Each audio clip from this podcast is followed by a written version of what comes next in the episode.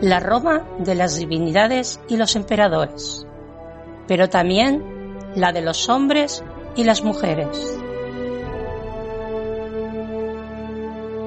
La Roma de la cultura, del latín y la justicia. Y sobre todo, la Roma del Mediterráneo.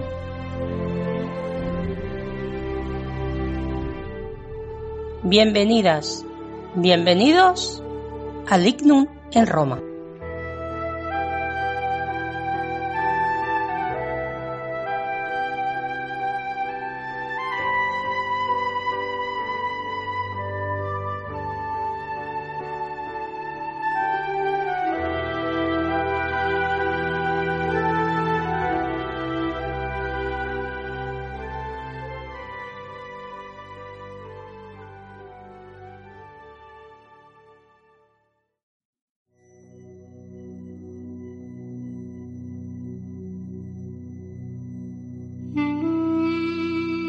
Yucundo, esclavo de Tauro, camillero, fue un verdadero hombre mientras vivió. Durante toda su vida cuidó de sí mismo y de los demás. Calista y filólogo, compañeros esclavos, erigen este monumento. Cuerpo de inscripciones latinas. Roma.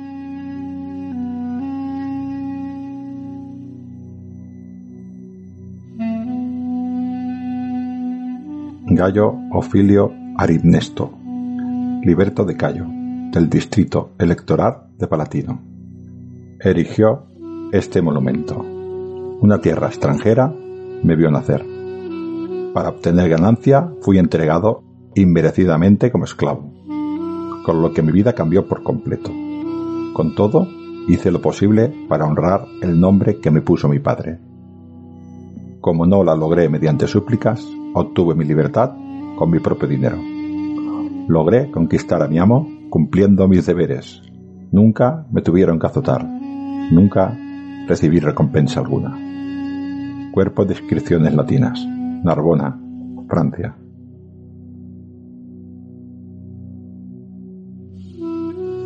Si su amo es objeto de una agresión mortal, los esclavos deben ayudarlo con armas, con las manos, o interponiendo su cuerpo.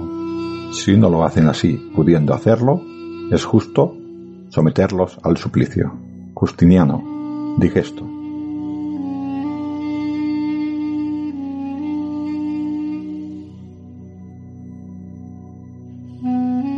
Convencido de que los esclavos cometían la mayor parte de las maldades como consecuencia de la frustración sexual, Catón permitía a sus siervos ayuntarse con las esclavas, a cambio de cierta cantidad de dinero que él cobraba. Plutarco, vida de Marco Catón.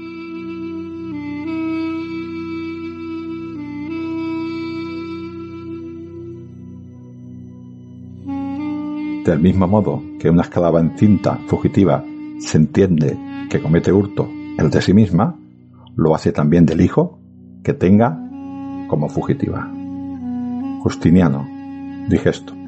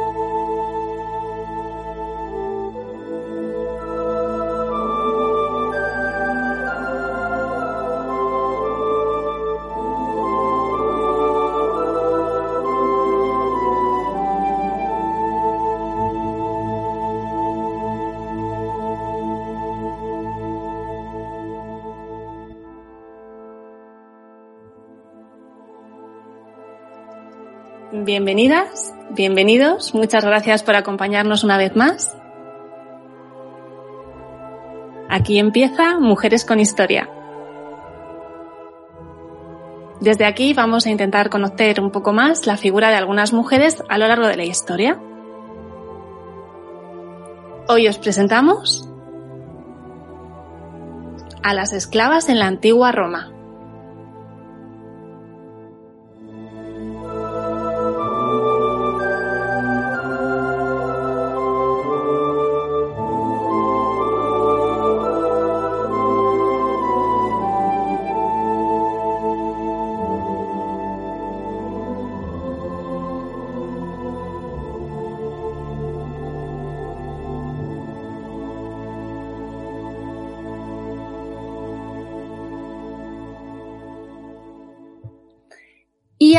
Tenemos el placer de contar con un invitado que, bueno, puede que alguien le conozca ya.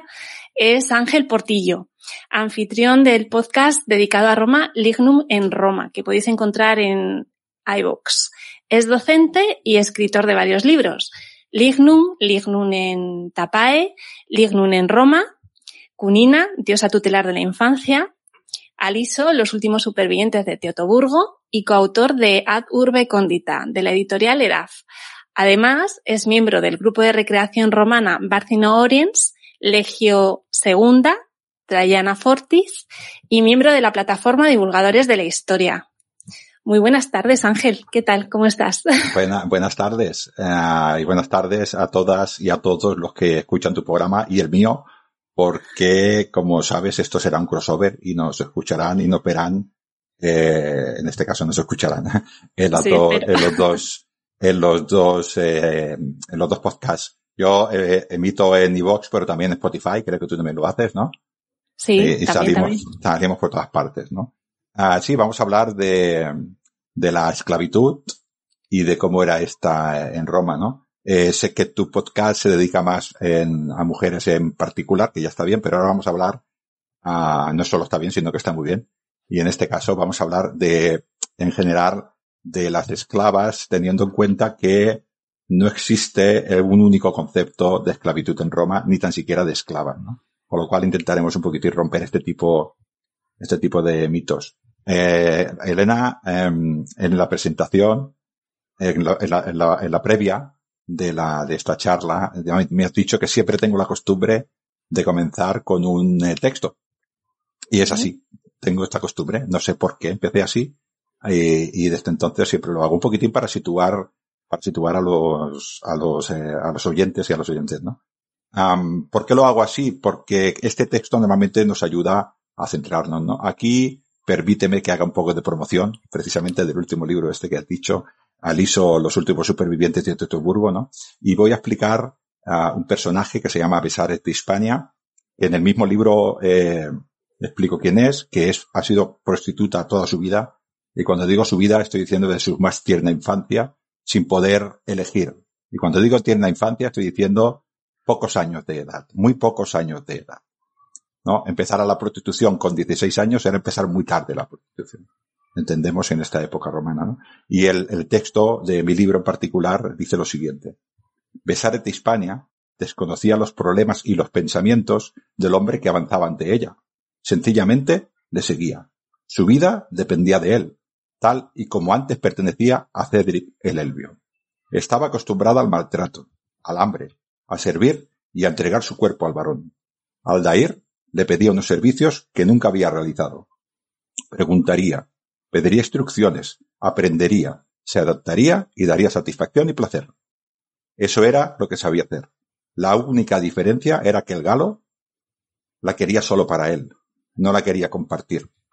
Eso no era capaz de comprenderlo todavía. Esto es eh, lo que intento explicar en este texto es ah, que esta mujer le han enseñado de pequeñita, en este caso la prostitución, y no es capaz de entender el mundo de otra manera. Para ella la libertad no es una opción porque no sabría qué hacer con ella. Esto es una de las cosas que intentaban, en este caso su anterior amo, que era Cedric el desde que la tenía desde pequeñita, le enseñó que ella no era una mujer como las demás y que ella era prostituta. O sea, yo no soy una mujer, yo soy, como dice mi mismo libro, una puta. Sí, además tenían como muy claro, ¿no? Cuáles eran sus deberes eh, lo que tenían que hacer y, no contemplaban nada más. O sea, esa era su vida. Una vez, eh, una vez que, logras instalar el miedo, eh, las personas se puede hacer con ellas lo que quieras. Eso ha sido siempre así, ¿no? Y una de las cosas más importantes que intentaban eh, inculcar los amos y las amas, no nos confundamos, que las amas eran tan duras con las esclavas como los amos, ah, era precisamente hacerles entender que su situación era esa, que no tenían ninguna opción de ser otra cosa y que esa era su vida. Y que ellas tenían que aceptarlo. Y cuanto antes lo aceptaran, mejor les iba a ir la vida, porque iban a recibir eh, menos castigo. Y esto lo hacían a base de, de brutalidad, pero brutalidad absoluta. Em, de revueltas de esclavos, supongo que nuestros oyentes sabrán que hubo básicamente tres. La tercera revuelta, la, la, tercera revuelta a servir fue la famosa de Espartaco.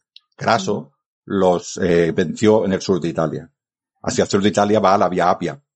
Pues cada pocos metros crucificó a uno de esos esclavos y se murieron allí estuvieron muriendo durante tres días. Y de todos esos esclavos se los comieron, voy a ser así de duro, se los comieron los cuervos y los buitres. Y murieron de desesperación, ahogados, intentando no asfixiarse de su propio peso. Esto es la brutalidad que intentó enseñar a Craso a todas estas personas. Evidentemente, cuando tú ves ese ejemplo, te es muy difícil liberarte de esta manera. Intentaban liberarse como les permitía liberarse, liberarse Roma.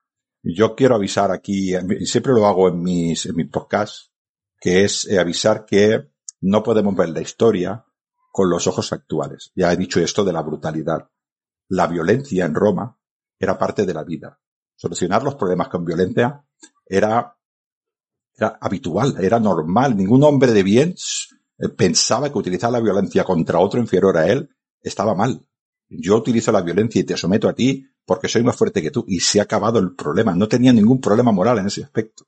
Tenemos que entender que, ellos lo veían, lo veían así. Vivimos en una sociedad totalmente desalmada en que teníamos 50% de mortalidad infantil, que una mujer podía perfectamente morir en el parto. En, en calles como la Subura Menor o la Subura Mayor, que eran calles totalmente masificadas de personas. Estamos hablando de 20.000, 30.000, 40.000 personas, cada día morían mujeres en el parto.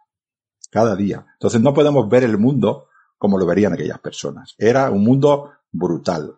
Un, un conquistador llegaba a un pueblo y mataba a todos los que habían en aquel pueblo. Deshacía, deshacía eh, sus casas, las llenaba de sal. Entendemos esto. Incluso llegábamos a cosas como, esto ya son más espirituales, matarlas en alto para que sus pies no tocaran el suelo, para que su alma también muriera en tormento. Esta era la brutalidad. No solo, no solo te mato en vida, sino que también te mato en muerte para que no tengas la vida eterna. Somos conscientes, ¿no? A, una persona que robaba le rompemos los pies para que su lemur, para que su espíritu maligno no pueda abandonar el lugar donde está el cuerpo y no se pueda vengar. Estamos hablando de estas cosas. Cuando cuando sí, digamos que la, la, crueldad, ¿no? O sea, la crueldad era el pan nuestro de cada día, al final. O sea, era otra serie de valores que, que son diferentes a los que podemos tener ahora mismo. Incluso el tema de la jerarquía, o sea, se sabía perfectamente cuál era tu sitio y, quién estaba por encima de ti y a quién tenías por debajo, precisamente. Y, y además, eh, conceptos como la pietas, la pietas que nosotros lo interpretamos como piedad, que es una, que para nosotros es, desde el punto de vista moderno de las religiones modernas, es la creencia real en un ser divino, en aquella época, la pietas no era solamente eso. La pietas era aceptar el orden natural de las cosas, el orden de los dioses, pero también el orden de la sociedad romana. Entonces, un hombre piadoso, un hombre con pietas, era aquel que aceptaba el orden de su, eh, lo que le, lo que le correspondía en la sociedad. Si era plebeyo, era, plebeyo y el otro era patricio y tenía que aceptarlo así. Esto era también la pietas, no solamente religioso. O sea, eh, esto emanaba, eh, estaba embebido en todo acto religioso. Incluso en la religión había una diferencia entre los, los patricios, los, los poderosos que iban a, a, la triada capitolina y la triada de los pobres que estaban en el Aventino. Estamos, era una sociedad muy estratificada, muy clasista, no racista, ¿no? En aquella época era, era muy, eh, muy clasista. Por eso digo que no podemos un poquitín comparar, eh, no existía un concepto de, de hombre, de, yo, los hombres no eran dignos, había hombres dignos y los demás no eran dignos. Y se ha acabado. O sea, yo soy digno y tú no. Tú eres un esclavo, tú eres un infame. O una esclava, tú eres una infame. Y ya está. No existía el concepto de que una mujer era igual que la otra. No, no, yo soy Patricia y tú no eres Patricia, tú eres otra cosa. Serás una hembra en todo caso porque das hijos, pero tú no eres una mujer como yo. Tú no tienes mi dignidad. ¿Qué te has creído, no? Esto hay que, hay que verlo así, ¿no? Lo digo para un poquitín centrarnos porque a veces ah, nos perdemos un poco en la... Es duro lo que digo, pero, pero es así. que era así. Es, que era así, ¿no? Claro, y mucha gente dice, eh, Ángel, eso de, no, a mí me gustaría vivir o me hubiese gustado vivir en la antigua Roma, o sea, gente que, que le, le, apasiona Roma y demás. Yo he de decirte que no. No, porque además no sé por qué me da a mí que tendría muchísimas papeletas de haber nacido esclava. La inmensa mayoría de la población hubiera nacido eh, esclava o sencillamente eh, no hubieran nacido, dijéramos, ciudadana o ciudadano, ciudadano de pleno derecho no ha habido nunca en Roma, pero ciudadano de pleno, de pleno derecho. La mujer no era realmente una cosa en Roma, pero sí que estaba siempre bajo la tutela de un, eh, de un hombre. Podríamos decir, para que nos entendamos, que una mujer en Roma era, la, la sociedad romana era paternalista, eh, no tanto misógena, más bien paternalista, y podríamos considerar que la consideraba siempre como una mujer de 17 años, de la actual. No tiene la mayoría de edad, es capaz de hacer muchas cosas, pero no es responsable de sus actos. Y para que una mujer de 17 años que tiene mucho conocimiento hoy en día, no puede ir a hacer absolutamente nada. Me voy a comprar un piso, no puedes. Tú no puedes. Me voy a comprar un coche, no puedes. Tiene que ir tu tutor. Estamos hablando, esta era la visión a, que tenían en Roma. O sea, una, un hombre por, todavía por hacer, pero que no se hacía nunca. Siempre se quedaba con 16, 17 años, ¿no? Y con 17 en el casi. El casi. Sí, claro, con 17 años una mujer actual. Hay mujeres muy capaces ya con 17 años. Yo estoy en la docencia y hay mujeres que son auténticas lumbreras. Pues a este tipo de mujer la consideran siempre menor de edad y siempre tenía que ir tutorizada, ¿no? Pero, yo vuelvo a repetir, desde el punto de vista de la mujer no había ningún sesgo identitario que dijera que todas las mujeres somos iguales y tenemos la misma, la misma dignidad, no. Las mujeres patricias eran patricias, las mujeres de, la, de una gens eran de una gens, las mujeres que habían nacido en, en la subura eran mujeres que habían nacido en la subura y no se le podía ocurrir a una mujer de la subura decir que era exactamente igual que a una mujer del Palatino porque no lo permitían, porque ni se lo sentía así, ¿no? Y esto es, es lo primero que creo que, que hay que decir, ¿no? Eh, aquí vamos a hablar mucho de la, de la esclavitud en el caso de la mujer, pero muchísimas de estas cosas también las podemos aplicar a los esclavos, porque el, el componente sexual actual de, de dos géneros uh, no era tan claro en la Grecia clásica, lo que ahora llamaríamos homosexualidad, allí no era así, era común, era habitual, ¿no? Y entonces, pues bueno, los hombres se amaban entre sí y no había ningún problema. No se entendía. De, pues en Roma pasaba una cosa, una cosa parecida. Era un aspecto, más que de sexualidad, era un aspecto de dominación. ¿Quién domina a qué? ¿No? Si yo domino a otro hombre, no hay ningún problema. Si yo domino a una mujer, tampoco hay ningún problema, ¿no? Es, pero, digo estos ejemplos para que veamos que nos movemos en situaciones, eh, un poquitín muy diferentes a las de ahora, ¿no? Entonces, eh, ¿por qué tenían los romanos, eh, o las, las sociedades antiguas, no son los romanos, todas, las mesopotámicas, las egipcias, todas las sociedades antiguas, tenían esclavos porque hay que reconocer que el hombre es el animal más adaptable a cualquier situación. Y ya está, es la máquina perfecta para hacer cualquier cosa. Un burro puede tirar de un burro o un güey te puede tirar de un arado, pero no te puede servir la mesa y un, y un hombre o una mujer te pueden servir la mesa. Y te pueden tirar también del arado, con menos fuerza, pero te pueden tirar del arado. Y te pueden hacer lana, y te pueden pintar la casa, y te pueden hacer una obra pública. Es un burro otra hora. La, versatilidad, la versatilidad, ¿no? De, de los humanos. Es, es, versátil, ¿no? Ah, y además nadie lo cuestionaba esto. lo, los esclavos están en el mundo pues para trabajar para mí. Y ya está. No quiero decir, tampoco, no, nadie cuestionaba la utilidad de la, de la esclavitud, ¿no? Y estaba, bueno, era omnipresente, eh, eh, omnipresente en todo el Mediterráneo, ¿no? no solo en Roma. O sea que hay sociedades que tenemos, los espartanos tenían esclavos, pero miles de esclavos. Los atenienses, los egipcios, los fenicios, los íberos, los, todos tenían esclavos, todos. Y era una, bueno, era parte, era parte de la, de la economía. Había pueblos que les negaban incluso el hecho de que un esclavo fuera a una persona, dijéramos, entera. A Roma no tenía ese problema. Roma consideraba que los esclavos eran personas enteras, sencillamente que no tenían derecho y que tenían que asumir su condición. Tú has nacido esclavo por algo. Los dioses, esto ahora diríamos las personas creyentes, ¿no? Los dioses los quieren así. Y tampoco me cuestiona absolutamente nada más. Tú eres esclavo por, porque has nacido esclavo. Por algo será. Yo soy patricio porque mi familia lo merece y los dioses le han premiado con la máxima, con el máximo honor del pleno derecho. Pues tú ya te lo ganarás. O, si no. acaso. Si acaso, o no. Quiero decir, tampoco, tampoco se cuestionaban eh, mucho. Sí que es verdad que había, había algún movimiento, Elena, sobre ah, esto de la esclavitud, lo tenemos que modificar, lo tenemos que hacer, pero a nadie, ya te digo yo, a nadie en Roma dijo, vamos a cambiar el modelo de esclavista por un modelo, dijéramos, de proletariado, para que nos entendamos, como en, el, como la revolución industrial. Eso no se le ocurrió vamos, a nadie. O sea, todo el mundo decía, los esclavos hay que tratarlos mejor, hay que tratarlos peor, hay que dignificarlos un poco, hay que darles derechos, sí, sí, sí, sí. Pero los esclavos no iban a desaparecer. Pero muchas veces era incluso por, por, interés propio. O sea, hay que tratarlos mejor, pues porque si los trato mejor, a lo mejor me rinden mejor, se me mueren menos, ese tipo de cosas. No, no, evidentemente, o sea, yo, yo si soy un amo y tengo un esclavo, lo que quiero es que el esclavo haga lo que le toca. O sea, que él asuma que su, que su vida es la de la, la de la servidumbre, la de la esclavitud. Y que él haga su trabajo bien. Y si lo hace bien, yo tampoco, pues le daré de comer, intentaré que no se me enferme y que siga trabajando. Pues esto es como que tiene un burro para tirar del arao. O sea, claro. yo no quiero que me enferme el burro, lo llevaré al veterinario. Intentaré que el veterinario no venga muchas veces, ¿no? Tenemos a, a Catón, Catón el, el, el, viejo tiene libros, ¿no? De rústica que presume que los tratos que le hace a los subhueyes esos son los mejores del mundo, ¿no? Y también nos da consejos para cómo tratar a los esclavos, ¿no? Muchísimos, ¿no? Ah, con lo cual, para ellos eran animales. Y, pues no, los animales son útiles. Y como útiles que son, me interesa que estén bien. O como mínimo no estén mal del todo. El que no se someta, el que no haga lo que tiene que hacer en su lugar, este va a ser reprendido brutalmente. Pero cuando digo brutalmente, es brutalmente, públicamente y brutalmente. O sea, además, Uh, sí que con el tiempo los esclavos fueron reconociendo un poquitín de, de, derechos, ¿no? Pero esto en la, en la intimidad de la casa, esto no se sabía. Quiero decir que el amo era prácticamente, o la ama. Eh, yo quiero, otra vez quiero un poquitín para que entendamos un, un, poco cómo va esto, ¿no?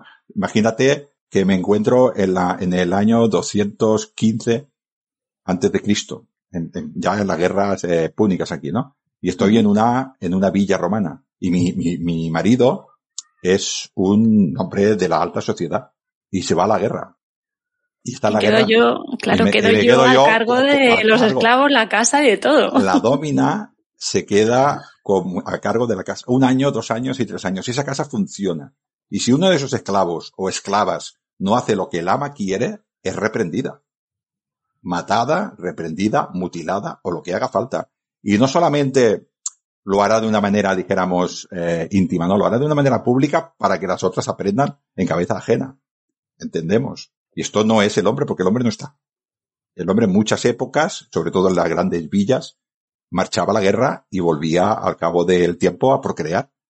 Uh -huh. Y esta era, esto era así, ¿no? Con lo cual, um, cuidado con estas cosas, ¿no? Las esclavas y los esclavos eran de sus amos, eran propiedad de sus amos, pero las amas estaban muchísimas veces más tiempo con ellos que no los amos. Los amos tenían cosas más importantes que hacer, sobre todo los grandes terratenientes, que ocuparse de los esclavos. Para eso tenían otros esclavos de menor entidad y también a, a las dominae. Eh, el, el, hecho de las dominae, ¿por qué les dejaban parte de la casa un poquitín para que se sintieran un poco más, no, no sé la palabra que encontrar, más realizadas? Ah, el hombre se va y tú haces algo por mi casa, esta es tu parcela. Normalmente la casa era la parcela de la mujer y ella la dominaba, vamos, la llevaba bien y al hombre le interesaba que, que la mujer tuviera, sí, para que nos entendamos, en aquella época otras preocupaciones. Así uh -huh. que muchas veces era la ama la que, la que castigaba con todas, eh, con todas estas cosas. Hemos dicho ya al principio que había una variedad enorme dentro de la esclavitud, no existía el concepto de todas somos esclavas, todas somos iguales, no. Una esclava de campo vivía mucho peor que una esclava de ciudad y había esclavas de ciudad, de domus importantes, de familias importantes que vivían relativamente bien. No solamente vivían relativamente bien, sino que vivían mejor que, mejores que hombres libres. Mejores que hombres libres. Había hombres libres que se cambiarían por esas esclavas o por esos esclavos. Y luego había auténticas eh, desgracias de vida de esclavos. Quiero decir que es todo una, una variación, una variación enorme. Desde el punto de vista legal, todos eran infames, no tenían ningún derecho, no eran personas jurídicas, y que eran personas físicas, bueno, más bien objetos físicos, y no tenían ningún derecho.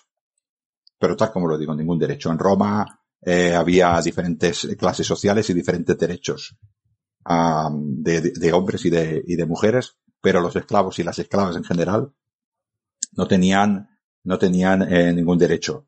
Si no se portaban bien, pues eran les daban golpes, les daban, eh, las fragelaban. El fragero romano, no sé si eh, saben nuestros nuestros oyentes, que es básicamente un, eh, un látigo, pero que tiene cinco. No solamente es un látigo con una con, con un solo hilo, sino que tiene cinco hilos.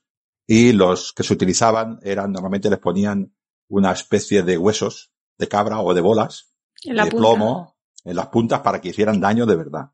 Y esto era, había suplicios que solamente eran para los esclavos. Con eso no se le podía dar un hombre libre. Con lo cual había a, a, saber cómo podía quedar la piel de, de esta mujer y los gritos. Eh, y bueno, yo no quiero entrar en estos temas, pero entendamos que la vida, que la vida en su misión era bastante dura, sí. Era bastante, bastante dura. También las podían encarcelar en las egástolas, eh, las eh, eh, que eran las cárceles para esclavos con estos típicos, estos típicos eh, grilletes. Y los tenían allí un tiempo en, en estas egástolas. Normalmente estas egástolas, no sé si las habéis visto algún reportaje, eran un simple agujero y las metían con una cuerda allí dentro y allí tenían que estar el tiempo que su amo quisiera y luego las sacaba. O sea, era imposible, era imposible mm, escaparse. Eh, ¿Dónde vivían los esclavos en las domus? Pues bueno, eh, en alguna domus importante, por ejemplo, de Pompeya, actualmente, modernamente, se ha encontrado una habitación mm, de esclavos. Eh, esto es muy reciente, eh, hace unos pocos meses, ¿no? Pero esto no es normal. Lo normal es que los esclavos durmieran donde pudieran dormir. Sobre todo que no molestara al amo cuando pasaba por la casa. No fuera a ser que el amo se, se, se, trasquillara por la, cuando paseaba por la noche, ¿no? Con lo cual se apartaban y se meterían pues debajo de las escaleras, detrás de algún sitio que no molestaran, con unos catres totalmente provisionales que desmontarían y se, y se pondrían. Yo en el nuevo libro, este, vuelvo a hacer publicidad de mí, perdona, pero es que lo meto, que se llama Juno, Juno en las matones romanas, que saldrá pronto, explico otra historia de una, de una esclava que, bueno, consigue los favores del favorito del señor, ¿no? De, de un esclavo, pero ya con un poco de prestigio dentro de la casa y el esclavo, y el amo le regala esta esclava. Dice, esta es para ti, úsala. Y a ella le dice, no te, no te se ocurra negarte a hacer el acto sexual con este porque la vas a pagar caro. Y aquella esclava dice, pero si un hombre solo me va a tocar, pues qué suerte que tengo, ¿no?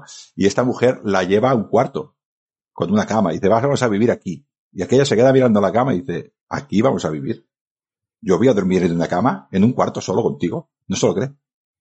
Estaba, vamos, súper ilusionada, ¿no? Es como qué sí, suertuda que he sido. La, la, conversación es, no me lo creo. Esto, las cosas buenas no pasan. Uh -huh. Está tan acostumbrada a la, al, al, sufrimiento que cuando le ocurre una cosa buena, que por eso me gusta empatizar mucho con estas cosas, ¿no? Cuando le sucede una cosa buena, le cuesta mucho creérsela porque se lleva muchas desilusión, ¿no? Hay un momento en el, en el que dice ella, esto lo he soñado muchas veces, y cuando despierto, es como si hubiera perdido un pequeño tesoro secreto, ¿no? Y entonces veo la realidad y ahora estoy viéndolo y yo creo que me voy a volver a despertar y, y no voy a estar aquí, ¿no? Y el otro dice, no, no, no es así. No es así, sí, es como, compruébalo. Quiero, es como esas personas que han sufrido tanto, ¿no? Que, que al final es como cuando le pasan algo bueno, siempre piensan, hay truco. Aquí algo pasa, esto no puede ser. Sí, sí. Este, yo, es un ejemplo que doy, pero para que entendamos que hay una cosa muy difícil, Elena, de explicar. Yo no soy, a veces me cuesta mucho porque, porque no es nuestra experiencia. ¿Cómo podemos explicar a una persona que se puede vivir sin ilusión? Que se puede vivir sin proyectos. A mí esto no, yo no soy capaz de entenderlo. Yo toda mi vida he estado intentando pensar en un futuro, en que seré algo más en el futuro. Luego me ha salido bien o me ha salido mal. Pero yo esa esperanza la he tenido. No, no, sin esperanza. Que sé que mañana va a ser igual que hoy. Que no voy a, no voy a poder progresar que yo voy a hacer exactamente siempre lo mismo. Suerte voy a tener si como todos los días. Y no me pegan mucho. ¿Cómo explicas, cómo empatizas así? Es muy difícil porque mi, mi experiencia de vida, igual que supongo que a ti, cuando yo era pequeño me decían ya, Ángel estudia, que serás un hombre de provecho, como serás un hombre de provecho ganarás más dinero, podrás mantener una familia, tendrás unos hijos, serás feliz con tu esposa y tendrás unas propiedades y esto es la vida perfecta para ti. Esto fue lo que me decía mi madre, ¿no? No, no, no, no. Hijo, tú has nacido así y vas a seguir así y se ha acabado. Es ni muy... planes ni expectativas, o sea, nada. Claro, tú, sí. te, tú, duermes en una cama que no es tuya. Comes una comida que no es tuya. Tu vida no es tuya. ¿Dónde vas a dormir pasado mañana? Tampoco lo sabes, tampoco te van a preguntar. Tú estás un día en un sitio con unos amigos y el amo decide venderte a otro. Y, mm. te meten allí a una, en un atril de estos, te desnudan, si eres una mujer, te desnudan, y, y un hombre también, pero a una mujer la desnudan para que vean que es joven, que puede procrear, que es sana, y te venden. Y has cambiado de vida, has cambiado de casa, y nada de lo que suceda en tu vida depende de ti. De ti. Es muy complicado de, de, explicar esto. Yo quiero que a ver si alguien se lo puede imaginar. Hay personas en el mundo que viven así, ¿eh? Por desgracia. Pero... Sí, todavía, todavía, es verdad. Que por cierto, Ángela, todo esto, porque claro, nosotros damos por sentado que, que ellos, o sea, tú eres esclavo, tú eres esclava, tú has nacido esclava, eh, tú sabes que esta es tu vida y, y, es lo que te ha tocado. Pero claro, ¿de qué forma podías llegar a ser esclavo? Porque había esclavos que no, que no nacían siendo esclavos. De hecho, si nacías siendo esclavo o esclava, eh, o eras una esclava nacida en casa, eh, digamos que, que, tenías más valor o por lo menos eras más... Eh, eh, te sí, tenían sí. como en, en, mejor en mejor estima. Sí, el, el razonamiento, el razonamiento romano es, eh, es, el siguiente. Su madre era esclava, la hemos uh -huh. dominado a su madre, esta hija, esta hija que ya es esclava, ya está domesticada, porque como claro. su madre ya está domesticada, esta también. Es así de fuerte. Con lo cual era más, valor, era, era más valorada porque ella ya sabe lo que tiene que hacer. No hay que enseñárselo, no hay que tener esfuerzo para esto. Era más valiosa, claro. Claro, era una esclava de casa y era esclava de nacimiento. Es como mal comparado que comentaba yo, eh, pues como con los animales que nacen en, en cautiverio, ¿no? Algo parecido. No, exactamente, no, algo parecido, no, exactamente. Bueno, era eso, sí. Eh, sí, sí, sí. Pero también podías llegar a ser esclavo por otras vías, ¿no? Sí, sí, la, la esclavitud, eh, eh, eh primero porque nacías esclavo. Sí. Esta era la, la más normal. También podía ser esclavo por, um, por una cuestión de guerra, por una cuestión de ser prisionero, prisionero de guerra. Esta es también eh, importante y además, sobre todo cuando Roma creció, eh, después entre las guerras púnicas y, y la expansión máxima del imperio, había esclavos uh, hablando fino a punta pala. O sea, había esclavos por toda, por todas partes. Esto es malo para los esclavos porque baja el precio. Esto es lo que pasa siempre. Mm. Cuanto más esclavos hay, más baja el precio, más predecibles son. Como tengo más, pues eh, puedo matar a más y puedo castigar a más porque cuando cae uno, eh, viene otro. También podía ser esclavo, en este caso, ahora que me acuerdo, uh, eh, existía el hecho de que si un esclavo de guerra escapaba y volvía a su casa, se convertía en un hombre libre, no ciudadano. Eh, voy a puntualizar aquí una cosa. Una cosa es un ciudadano romano con plenos derechos, luego si acaso repaso un poquitín los derechos básicos, y otra cosa es ser un hombre libre. Un hombre libre era un peregrino, era una persona que no era esclava y podía hacer uso, dijéramos, de su, de su libertad. Pero no tenía derecho a votar, no tenía derechos políticos. Entendemos, ¿no? Era un, lo sí. que se conoce como un peregrini. Sería algo parecido a si viene una persona de China y viene aquí a España, ¿vale? En principio no tiene derecho a votar, ni tiene derecho claro. a, a a presentarse a político, ¿no? En aquella época, además, no tenía derecho ni a propiedades. Aquí sí que tiene derecho a propiedades, pero en aquella época ni eso. No tenía derecho a propiedades. La única opción que tenía un peregrini era que ser adoptado, a principio sobre todo de la, de la monarquía de la república, ser um, asistido por alguna persona de la misma Roma. Entonces tenía algún derecho. Si no, no, no tenía ningún derecho. Pues bueno, este hombre si se escapaba, si tenía la oportunidad de escaparse, pues podía lograr otra vez eh, su libertad. También podía ser esclavo si eras condenado a, eh, por, por algún delito. Eh, la ley de las doce tablas eh, nos dice, nos dice eso eh, precisamente, ¿no? Ah, también podía ser esclavo por, porque tu padre, que tenía Elius vivendi, el pater de familia, tenía Elius vivendi, eh, se llama, no, vendendi, perdón, Elius vendendi, que es que te podía vender.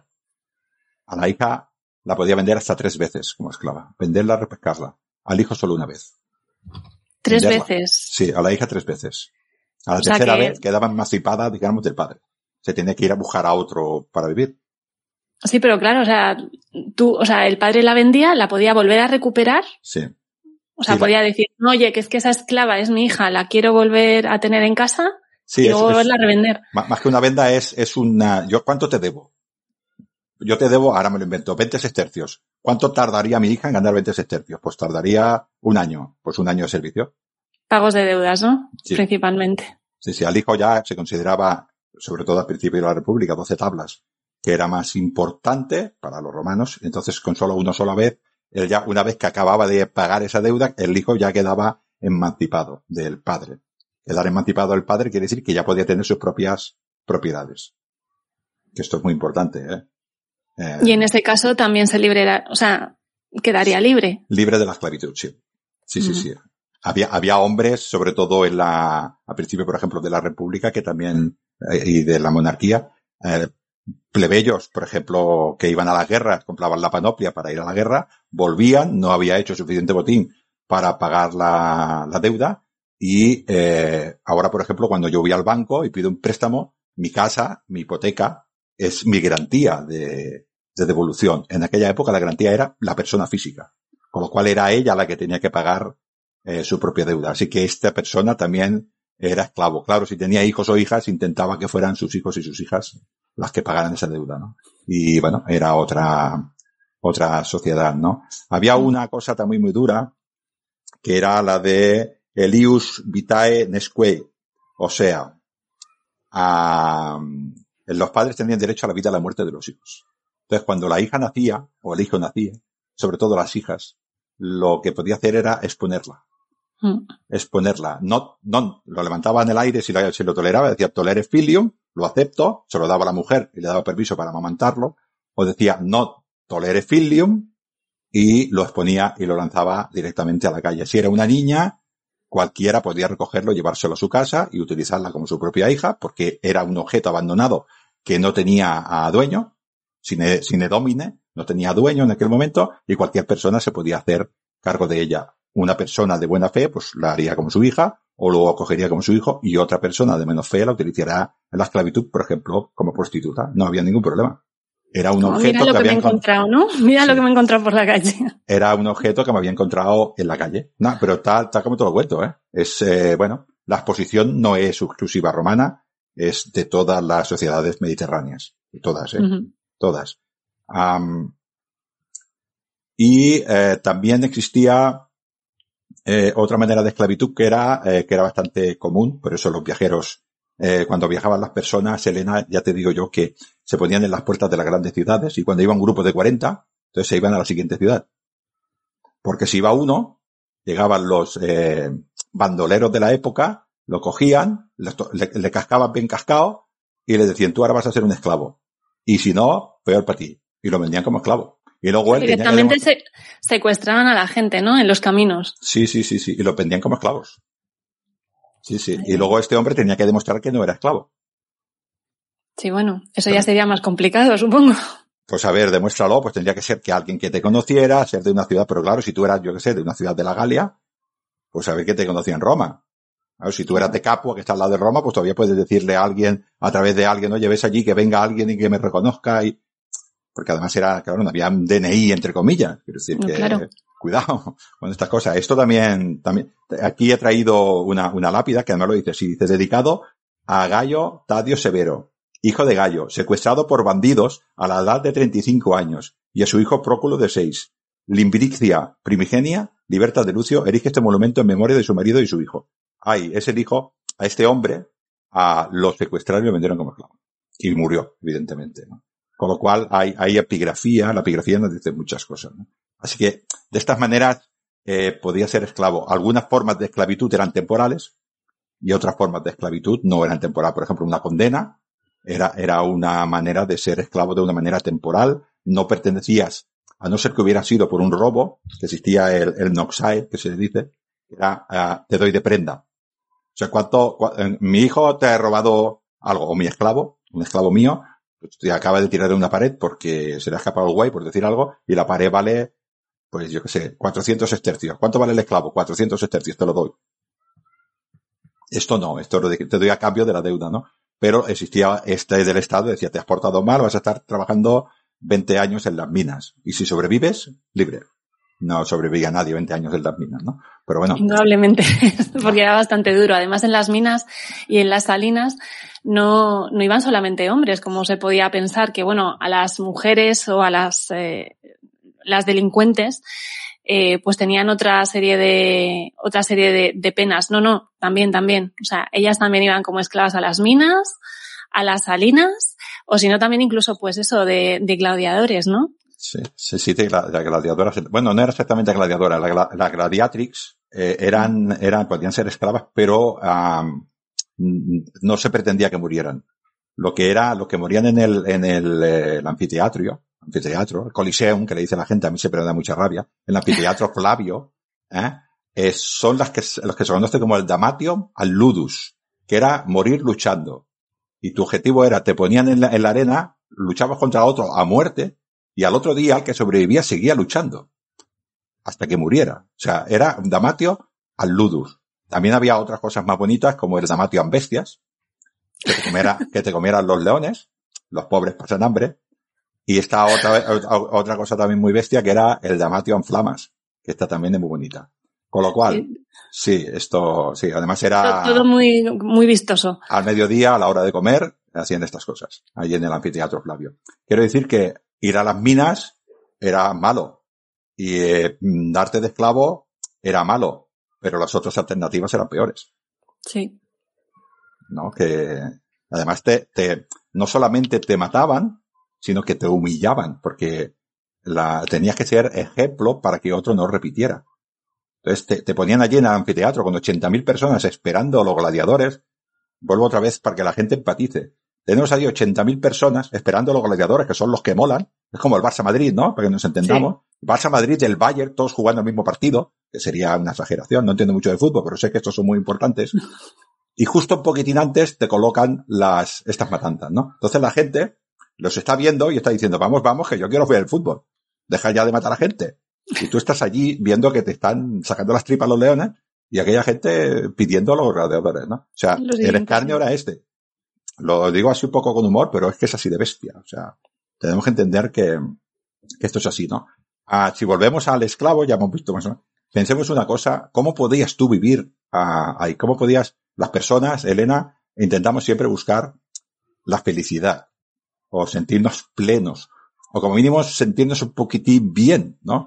A intentar que nuestra vida tenga un poquitín de sentido, controlar un poquitín nuestra, hacia dónde vamos. Todo es falso porque luego la vida va como va, pero nosotros lo intentamos, ¿no? Estos también lo intentarían porque, porque es humano. O sea, no, no hay ninguna persona que diga, bueno, yo, bueno, igual sí que lo sé, yo no las conozco. Ya veremos qué pasa mañana, ¿no? Bueno, ya veremos qué pasa mañana. hasta esta persona que dice, ya veremos qué pasa mañana, tiene esperanzas de lo que pasará mañana, o espera como mínimo que mañana le vaya bien. Estamos hablando de una persona que no tiene esperanza, ¿no? Lo normal sería que eh, se, lo tomara, o sea, lo aceptara, es la aceptación. Ya sabes que tenemos la negación, la frustración y la aceptación. Pues que llegara a la aceptación lo más rápido posible. Mira, me, soy prisionero de guerra, me, me han elegido para ser esclavo y soy esclavo. Tengo dos opciones. Me relevo, me, me, me, me niego a serlo y voy a tener torturas o muerte, en el, mejor de los casos me van a matar de una manera rápida, si no, me van a estar pegando porque les intereso y al final voy a tener que doblar el lomo porque no me ha quedado más remedio o lo acepto. Y mi amo dice que haga no sé qué, pues yo lo hago. Y lo mejor que puedo. Porque si lo hago lo mejor que puedo, mi amo dirá, hombre, pues este esclavo merece la pena. Y yo ahí me quedo como todos los días, ¿no? Esta es la esperanza que quería. Duermo más o menos con una manta que el amo ya no quiere, pero tengo una manta. Y ya está. Y esta es mi vida. Y acepto, Sí, sí, y acepto que esto es así, ¿no? Ah, y ya está. Cicerón tiene una frase muy buena de estas que decía que algunas personas se acostumbraban tanto a eso, que decía que había personas que no querían la libertad, lo que querían era un buen amo. Esto decía, esto decía Cicerón, ¿no? Que creo que tiene mucha razón, porque este tío, este tío tonto, tonto no era. Claro. Odioso ah, sí, tonto no. No, sí era un poco, bueno, era optimate. Ya hablaremos un de los optimates, ¿no? Ah, un tema muy importante de la esclavitud es que es totalmente mm, los esclavos y las esclavas estaban totalmente sometidos al amo y al ama, al amo y al ama. Y el, el hecho sexual era un hecho, un hecho más. No era ni tan siquiera para el amo más importante. O sea, para, para un amo, utilizar a su siervo o a su sierva mm, para sus placeres sexuales era exactamente lo mismo que, que ponerle la mesa. exactamente lo mismo. O sea, es una función más, es una función más de la cosa que tengo en mi propiedad. Y si alguien se negaba, yo podía utilizar la violencia. Y esto dices tú, vale, parece lógico. No, no, es peor, es peor, Elena, es, no se negaban. Como norma general no se negaban, porque no iban a poder evitarlo y iban a tener las consecuencias de la violencia. Que es peor. Es decir, me tengo que dejar hacer, tanto si soy hombre como si soy mujer, tanto si viene el ama como si viene el amo, que les daba igual. Es así, así de duro. Sí, de hecho, em, en algún lugar yo he leído que no solamente eh, se utilizaban a las esclavas, eh, pues eso, para diferentes funciones sexuales eh, con el amo o ama, sino que también se les podía utilizar como recompensa a otros esclavos. Sí, sí, y a otros esclavos y invitados. Sí, sí, sí, esto era, vamos, era, era habitual. Estaba, llegaba, yo qué sé, estaba, hacía una comida, llegaba la comisario y decía, pues ahora tenemos ganas de desahogar, no, ¿cuál te gusta? Elige. Elige, sí, sí. Pero hombres y mujeres, no nos confundamos. la sexualidad era entendida de otra manera de la que lo entendemos ahora, ¿no? Eh, la diferencia que hay entre el hombre y la mujer es, ah, si bien hay, luego hablaremos un poco más adelante de oficios específicos para mujeres, a los esclavos se les enseñaban oficios, dijéramos, más productivos, más de hombres, para que nos entendamos, ¿no?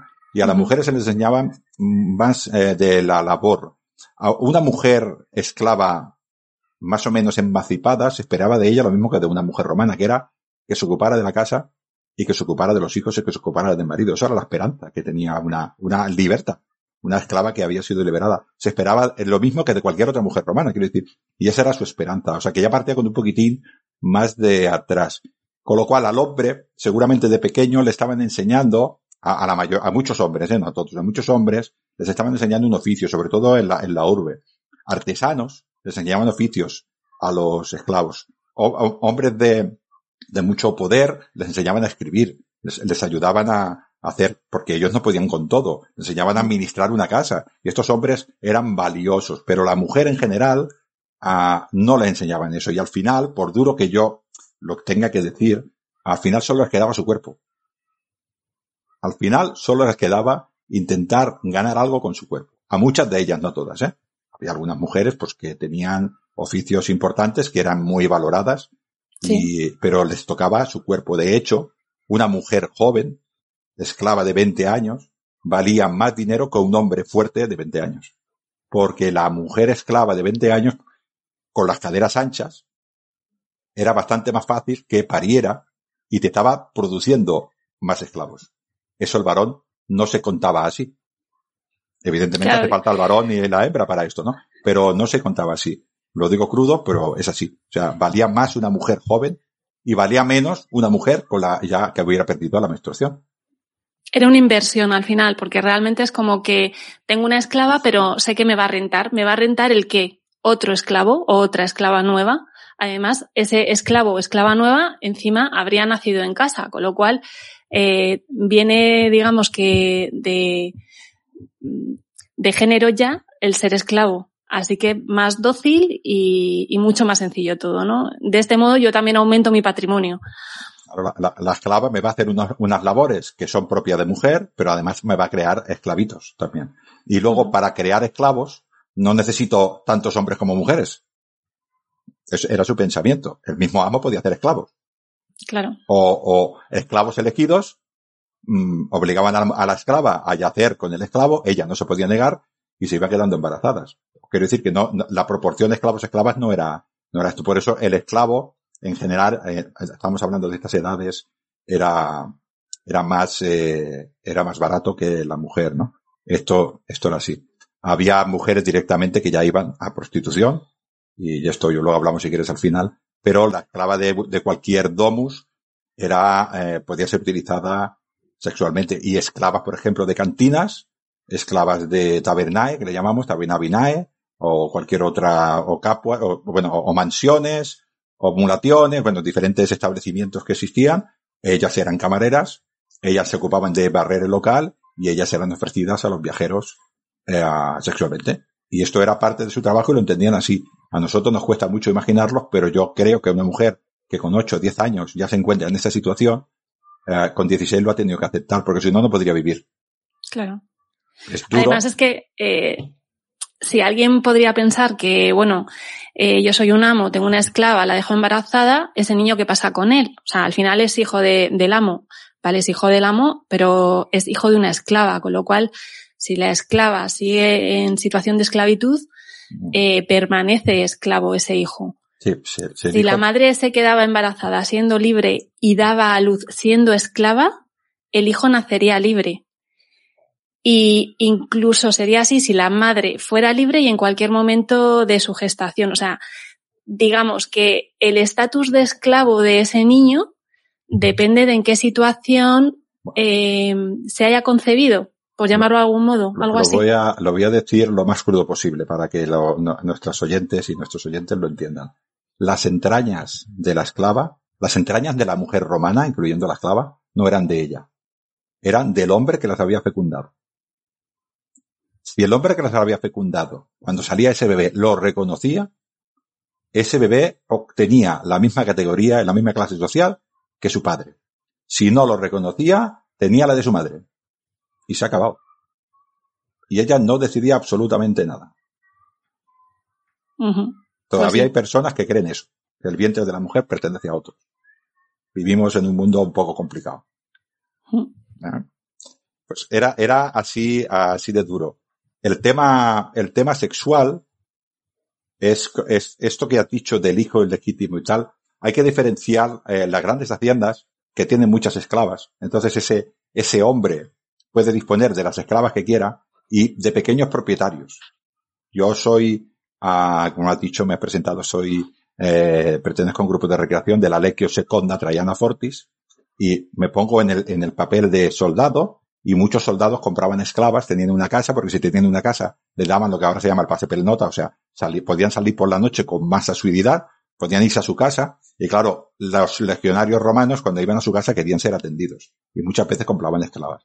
Pero teniendo una esclava o dos. Y yacían con ella cuando iban con la esclava. ¿Qué pasa cuando dos personas tienen mucho roce? Sea esclava o no sea esclava, a las personas tenemos corazón. Y estas esclavas, pues tarde o temprano, y ellos hay muchísimas, muchísimas lápidas en las cuales estos legionarios han tenido su fucaeriae, su mujer que cuidaba su casa, y se han enamorado de ellas y han vivido con ellas y las han liberado para casarse legalmente y sus hijos, que pudieran ser ya en este caso ciudadanos romanos de pleno derecho. En este, en este caso. Y son muchísimos ejemplos los que hay. En Roma hay muchísimos ejemplos en el cuerpo de, inscripciones eh, latinas eh, creo que el volumen 6 es de Roma, hay muchísimos ejemplos de esclavas que han sido liberadas y se han casado con sus propios amos. Pero esto solía suceder más en, pequeña, en, pequeñas casas, en personas que tenían una esclava, dos esclavas. Y entonces este hombre, pues, el roce al final, queramos o no, hacer cariño. Además, esa mujer, ah, no, no, sé muy bien cómo explicarlo porque no quiero herir sensibilidades, ¿no? Pero esa mujer vería el futuro ahí. Y tenía que engatusar a ese hombre porque no tenía nada más que su cuerpo. Si ese hombre la abandonaba, la iba a vender. Y esa mujer, igual ese hombre venía, sería más rudo o menos rudo, pero le daría de comer, se preocupaba cómo están los niños, cómo estás tú, eh, sabes, te he comprado esto para que, para que esté bonita. Estamos hablando, y esa mujer, si es, esa era, era una propiedad. Y si ese hombre la vendía, ¿dónde iba a parar? Sí, nunca sabías. O sea, esta era una ruleta. Así, tal cual. Sí, sí. Eh, entonces, ah, ella vería allí una oportunidad, con lo cual, ah, no solamente se fidelizaba, sino que probablemente por una cuestión, ah, por una cuestión de supervivencia, incluso sentiría amor por ese hombre. O sea, pero, pero no un amor, dijéramos que surge como nosotros, el, dentro de la confianza, sino de necesidad. Porque es que la única esperanza que tenía en la vida era eso. Y, sucedía así. Y luego, evidentemente, a partir de ahí surgía el amor y hay auténticas lápidas de declaración de amor de hombres que dices tú, pero ¿cómo puede ser? Pues sí. Y hombres que se enamoraban de sus esclavas y las liberaban. Incluso eh, propiedades, existía eh, lo que eran las concubinas. El concepto de que la mujer romana, la dominae, aceptara que su marido se acostara con esclavas, era, era en general aceptado también. ¿Vale? No sé si le haría más o menos gracia, pero la sociedad lo aceptaba. Y estas concubinas, evidentemente, tendrían que ser más, uh, mejor cuidadas. No serían estas mujeres que estaban limpiando el suelo y ensuciándose. Tendrían que estar limpias y tendrían que estar preparadas para que las controlara, para que eh, fuera su amo. Hemos visto muchísimas veces uh, películas eh, del mundo, dijéramos, eh, árabe, en el cual había esos, eh, esas mujeres, ¿no? Sí, esas y, figuras de concubina que al final es como, bueno, la especie de amante fija. Pues muy bien, pues había esto. Y estas mujeres, desde, desde, el punto de vista de las demás esclavas, es que hay que entenderlo así, eran envidiadas, porque tienen una situación superior. Uh -huh. Y ellas intentaban que ese amo le cogiera el cariño a su hijo, para que de alguna manera lo adoptara, o para que de alguna manera lo liberara y le diera, igual no ya no pensaba tanto en ella, que ella seguiría siendo esclavo, pero sí su hija o su hijo, su hija o su hijo pudiera ser eh, liberados. Creo que estos ejemplos eh, van, van bastante bien. Incluso, voy a ser un poco más atrevido, la dueña de la casa, la dueña de la casa, la domina de la casa, si ya le había dado a ese hombre cinco hijos, le diría, vete con las esclavas y déjame tranquilo. Aunque estuviera enamorado de ella. Sí. Y él enamorado de él, porque cada parto, estamos teniendo en cuenta, todos los hombres y todas las riesgo. mujeres que hemos oído tuvimos que hacer una cesárea de urgencia, estaban muertas. ¿Cuántas mujeres lo hemos visto esto? Me han tenido que hacer no sé qué para sacarme el niño, muerta. O el niño muerto, porque si el parto se alarga, el niño hubiera muerto. Y si el niño muere dentro de la madre, la madre también muere. Y no hay remedio. Hablo de Roma, ¿eh?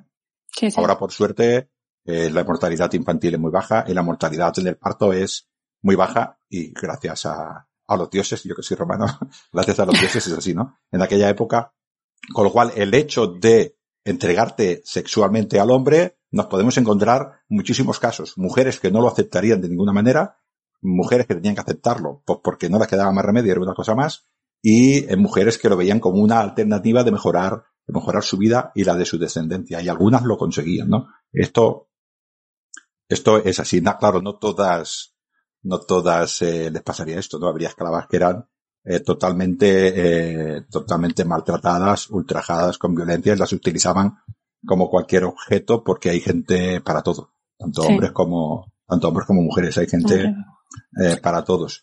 ¿Cuál es el problema que hemos dicho que también es importante de los esclavos? Los esclavos vivían juntos y un esclavo puede quedar prendado, como digo yo, caer en un amor romántico por una esclava.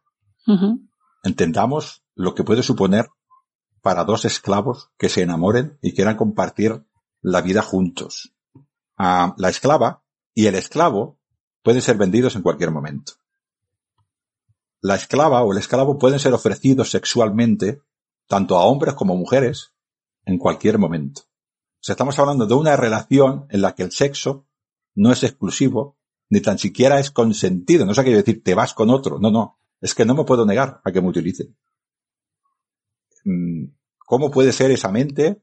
Y que aún así hay auténticas lápidas en las cuales se declaran amor en estas, en estas condiciones. condiciones en estas sí. condiciones. Con lo cual quiero decir que hay sentimientos que pueden encontrar, es, es una cuestión, a nosotros nos cuesta mucho, pero es una cuestión de aceptación. Es una cuestión de aceptar y decir, las cosas son así y no las podemos evitar. Y yo cuando estoy contigo me siento bien. Mm, es que ayer me utilizó el hijo de un cliente, bueno, pues me utilizó un cliente, ya está. Ayer fue ayer, digamos, y ya está. Y, me he quedado embarazado a saber de quién. A saber de quién. Ah, y yo otro caso que también quiero exponer a, a nuestros oyentes, nuestras, nuestras oyentes es um, una madre. Yo siempre me cuesta mucho. Yo quiero yo perdona a Elena, pero quiero que la gente empatice. Una madre tiene un hijo. Ese hijo no es suyo. Es de su amo aunque lo haya tenido de su, el que considera su marido, ese hijo es del, del amo. ¿Qué hago? ¿Me encariño? ¿Pienso en él en un futuro? ¿Qué hago? Sí, además, en, en, muchas casas, bueno, en las que se lo podían permitir, las esclavas que, que habían tenido un niño, enseguida tenían que ponerse a trabajar. O sea, esto no era de no me quedo criando a mi hijo y demás, sino, no, no, tú pares, te pones a trabajar ya en tus azanas, lo cual sea tu cometido, y ya se encargará otra esclava que tengo, ¿no? Sí, para, para cuidar. Sí, ahora hablaremos. De, de criar, ahora, criar, ahora hablaremos, vamos, ya, ya se encargará otra esclava de criar a tu hijo. Sí, eh, sí, sí, sí, sí, es así. Eh, claro, tú te, te tienes que ir rápidamente a trabajar. Yo digo est- este, este tema, ¿no? Y luego, otra cosa que consigue el amo, estamos hablando, lo que estamos hablando es del sometimiento y del control de, de, de las personas, ¿no? Es, no solamente voy a dejar que te quedes con el hijo, sino que voy a, voy a hacer que lo hagas así. Y que tú seas consciente que yo te permito quedarte con el hijo. Si tú no me eres fiel, si tú no me trabajas bien, yo vendo a tu hijo. Con lo cual te tengo más que dominada. A ti y a tu marido, si, si realmente hay una unión ah, estable. Pero como mínimo a la mujer, porque la mujer igual no sabe ni quién es el, el hijo. Entendamos Sí, que sí. la mujer igual no es porque, porque se la ofrece, ¿qué sabe? Eh, Es no, no había pruebas de ADN. Con lo cual, te tengo totalmente eh, sometida en este aspecto. Eh, quiero dar estos ejemplos para que veamos eh, lo duro que es. Había esclavas que vivían bien en este aspecto, que el amo las trataba bien, ellas ¿sabes? les prometían y le decían no te preocupes, que el niño va a ir bien, y había otros que sencillamente lo iba a decir mal, eran conejas, o sea, era para tener hijos y venderlos. Un negocio.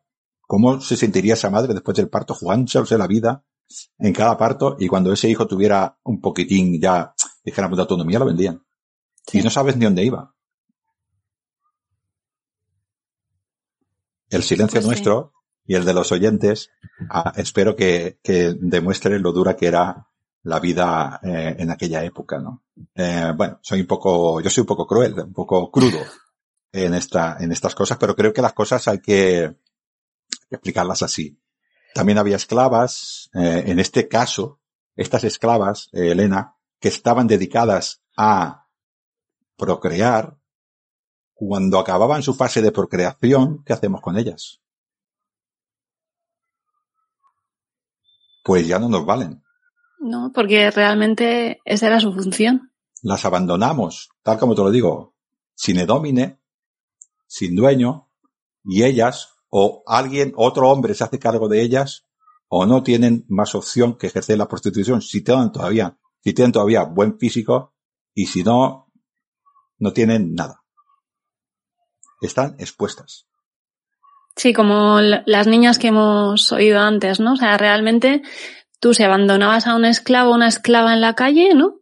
Es una cosa que no tiene dueño. Entonces, quien quiera se la puede quedar o no. Sí, sí, un esclavo sin, sin dueño, cualquiera se la puede quedar, pero si se la quiere quedar. Claro. Y si no se la quiere quedar, ¿qué hace una mujer? No puede comprar. No puede tener Mm. propiedades. No tiene dinero porque es una esclava. Bueno, algunas, algunas esclavas conseguían dinero, pero se la acabaría porque no tiene, no tiene recursos, ¿no? Ah, pues bueno, seguramente, no sé, la verdad es que prefiero no pensarlo. Pero hay, hay auténticas barbaridades, por ejemplo, de lupas, de prostitutas, que acaban su, su, dijéramos, su etapa de mujer bella, atrayente, y son abandonadas a las afueras de Roma, ah, y normalmente se ejercen en los cementerios. Allí ejercen con el que Mm. pueden por un mendrugo de pan. Y esto está muy explicado por los clásicos, ¿no? Y esta era una, una parte de, de esto. También es cierto que muchísimas esclavos, lo que hemos dicho al principio, ¿no? Aparte de que todo esto es muy duro, muchos de ellos aceptaban su papel, aprendían oficios, le- les eran útil al amo, y lo que hemos dicho al principio de esta, de esta intervención, am, automáticamente eran útiles para el amo y el amo tampoco tenía más problemas. El amo tampoco, eh, el amo por la mañana, un, un- un hombre importante de Roma se levantaba por la mañana y, y recibía a sus clientes en su, en su despacho y lo que quería hacer era eso. Y luego, pues, eh, si era senador y tal, pues se iba al Senado y luego por la tarde, pues un poquitín a vivir la vida. Él tampoco quería dedicarse a los esclavos. Cuanto menos tiempo y cuanto menos gente, cuanto menos fueran sus supervisores, que probablemente también eran esclavos, a hablar con él, pues menos problemas tenía. Él tampoco quería, él lo que quería es que fuera el capataz, que se encargaba de los esclavos y le dijeran todo va perfecto. Todos hacen lo suyo, la casa huele divinamente, a rosas, el suelo, el mármol brilla más que el sol, es lo que quería escuchar. Ahora, si aquel le decía, he tenido que pegarle a cinco, tenemos que comprar cinco más, en vez de decir, no tengo más que gastar dinero, entendemos. Todo ¿no? problemas. Los esclavos no me salen rentables. Los esclavos No solo me me, dan, no me dan problemas. Pues es que es normal, ¿no? Quiero decir que ellos lo que querían es que fuera bien. Con lo cual, los esclavos también lo sabían, entonces intentaban hacer lo suyo. Algunos esclavos lograban estar relativamente bien. No, no pocos, ¿eh? algunos esclavos bastante bien. En el campo era bastante más complicado. Tenías que hacerte, tenías que ser, porque en el campo era para trabajar a la fuerza y como era fuerza bruta y no tenía ninguna especialización, pues era más fácil sustituirte. Pero en la ciudad había oficios y era más difícil sustituirte, ¿no? El, el esclavo que tenía Cicerón, que ahora no me acuerdo el nombre, inventó las primeras técnicas de, de taquigrafía. Evidentemente este era un hombre muy valioso. Era capaz de escribir tan rápido como hablaba Cicerón. Esto es, no sé, es como escribir ahora 1200 pulsaciones por minuto. O sea, era un hacha ese tío. Con lo cual este era un especialista. Y había, había muchos esclavos y esclavas que tenía especialista, ¿no? Sí, de hecho, muchas, o sea, había amos que invertían, digamos, en, en formar en determinados oficios a, a, sus esclavas, en este caso, como estamos hablando de esclavas, ¿vale? También de esclavos, porque es todo extensivo a ambos sexos en muchos sentidos. Eh, y, y, bueno, se han encontrado eh, algunos contratos, ¿no? De, de formación de estas esclavas, que además, pues bueno, las que tenían determinados oficios, algunas llegaron a gozar de cierto prestigio y muchas consiguieron la manumisión ya al final de sus días. Sí, sí, era, era habitual que cuando, cuando un amo muriera, eh, existiera este agradecimiento a la, a estos esclavos que le habían sido fiel, ¿no? Y la familia normalmente los respetaba. Y estos esclavos pasaban a ser lo que era eh, la dominica, dominica potestas, o sea, bajo el dominio del, del señor, pasaban a ser bajo el patronatus, pasaban a ser libertos y a hacer otra figura que existía en Roma que era cliente, que eran personas que vivían de un gran hombre, pero vivían de tal manera que era muy difícil separar la familia del cliente de la familia del amo.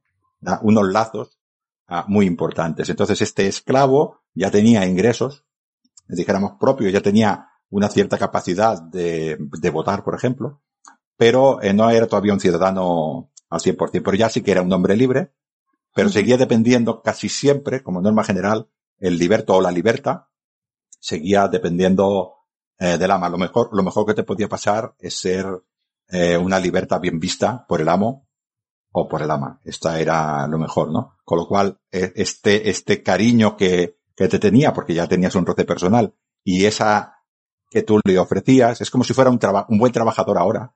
Él sabe que es un buen trabajador, y el amo reconoce que es un buen trabajador, pero como vive en esa sociedad, él considera normal que le sirva como esclavo. No lo encuentra raro. Entonces le dice, como premio, mi, yo, mi última voluntad va a ser que tú te liberes. Pero este va a quedar, este liberto va a quedar bajo el amparo o bajo la, bajo la gen, bajo la familia otra vez todavía, ¿no? Pero ya, claro, con otro estatus más importante, sus hijos, uh, en muchas condiciones ya son ciudadanos romanos de pleno derecho. Ya tienen el, el ius honorum, que se le llama, ya se pueden presentar a cargos eh, políticos. No solamente votar, no, no solamente el derecho al sufragio, sino que también tenían derechos políticos, también derecho a comprar, también derecho a propiedad privada. Esto ya es varias generaciones, pero siempre, normalmente, estos libertos además se ponían el nombre de la gens que los había liberado y por eso sabemos que son libertos. La epigrafía nos dice que son libertos y en la epigrafía, eh, tú me has dado ejemplos en los, en, en, el, en el, guion que hemos hecho eh, mutuamente, de precisamente sí. de esto, ¿no? De, de, mujeres que se ve que son uh, esclavas porque no tienen un nombre romano y estas han sido esclavas y aún así tienen declaración de amor de las que la consideran su esposo y el hombre es un hombre libre, incluso son esclavos, ¿no? Y algunas son de mármol, con lo caro que es el mármol para, para estas cosas, ¿no? Ahí había hombres libres que no se podían poner el mármol, ¿no? Y luego tenemos algunas lápidas en las cuales una hija con nombre ya romano se las dedica a su madre que no tiene el nombre romano, con lo cual suponemos, no es fácil todo esto, pero suponemos que la madre era esclava y la hija ya ha sido liberada. ¿Ha sido liberada porque se ha enamorado del Señor o porque era hija del Señor? Bueno, no lo sé, pero ha sido liberada. Con lo cual, estos ejemplos que hemos dicho están apoyados por este tipo de lápidas y hay muchísimas, muchísimas lápidas, ¿no? Hay algunas lápidas de, del Aventino que, que, declaran directamente el amor de un hombre a una mujer, ¿no? Incluso hay una, ahora no me acuerdo exactamente, creo que se llama Filematio, que dice, es muy duro, pero duro, entre comillas duro, dice, este hombre me trató como un padre, me sentó en su regazo con siete años. Y ha sido un padre para mí. Y se casan con ella. Y él dice que estaba enamorado. Bueno, siete años lo sentó en su regazo. Bueno, tú te puedes imaginar lo que quieras. No sé si con siete años la utilizaba sexualmente o no, pero ya la tenía. Y se Sí, enamoró. ya era esclava, ya era suya. Bueno, y se enamoró de él y la liberó. Así es eh, este, este mundo que, que tenemos. A Sí.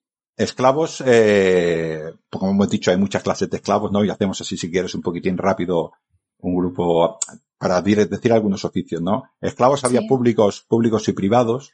Eh, el mundo público, si quieres, pasaremos muy rápido porque la mujer como esclava pública era muy complicado. Es casi todo a hombre porque se necesitaba, podían servir como escolta, podían servir aviones eh, como, por ejemplo, como em, bomberos en la época de Craso, tenía auténticas brigadas de bomberos que apagaban fuego, creo que lo mismo lo generaban porque era el negocio de Craso, apagar fuego, no voy a, ya sabes que yo no voy a hablar más de Craso, pero creo que se hizo rico así, ¿no? Pero bueno, había diferentes tipos de, de funcionarios públicos y la mujer es muy difícil que el Estado necesitara un cuerpo de mujeres no era, no, No era muy habitual. no era muy habitual, pero los esclavos privados eh, sí que sí que la- las tenemos, ¿no?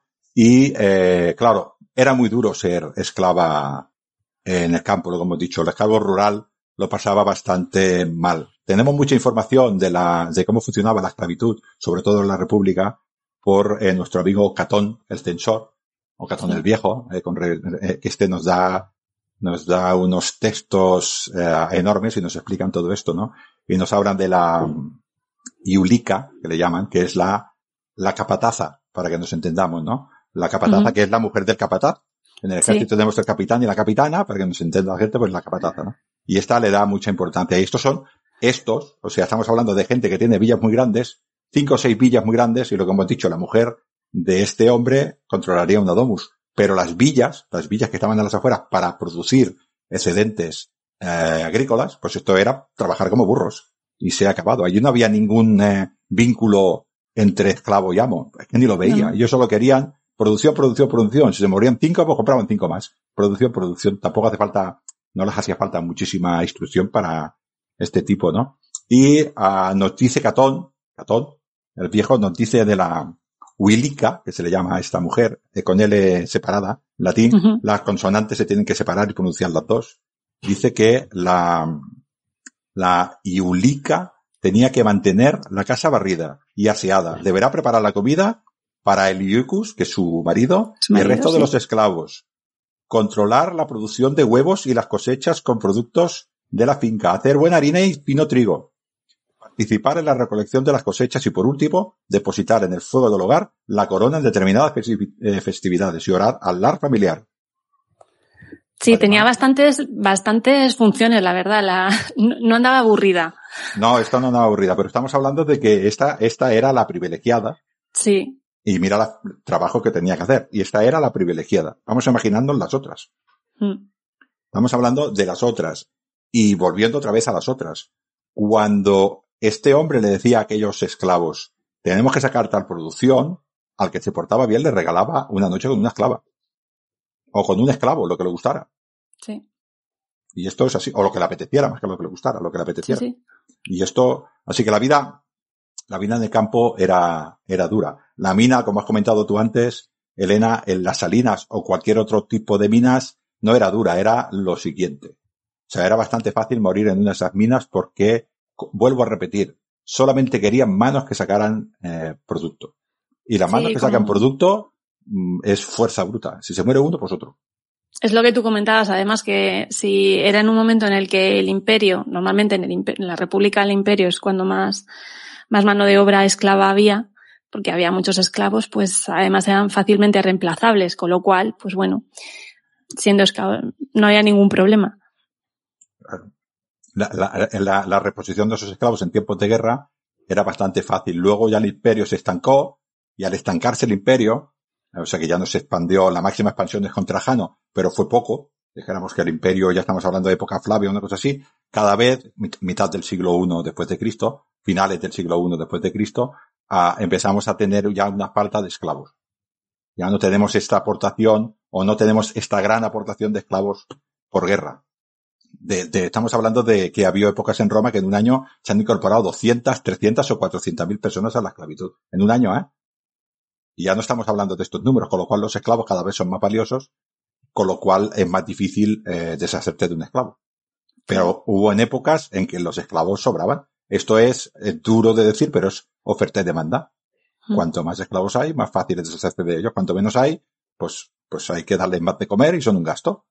Yo tengo que ver estos hombres hablando allí en la comisatio después de comer. No sabe lo que me cuestan los esclavos con la inflación y bueno, estas cosas que pasarían en aquella época, ¿no? Ah, como lo que vamos a hablar eh, es más que nada de la, de la esclava, ¿no? Pues lo más normal en la, esclava, era pues lo que tenía que hacer la mujer, trabajo doméstico. Ocuparse sobre todo de la casa. Tenemos una esclava que es lo que podríamos llamar la sirvienta, que es la anquilae. Anquilae. Anquilae, ¿no? Que son esclavas, anquila en singular, que es la esclava uh, de, la, de la casa de mi grupo de recreación, eh, Barquino Oriens, también recreamos vida civil y tenemos a nuestras dominae y tenemos a nuestras anquilae y tenemos también a nuestras ornatriques, que son las que se dedican a cuidar a, la mujer, ¿no?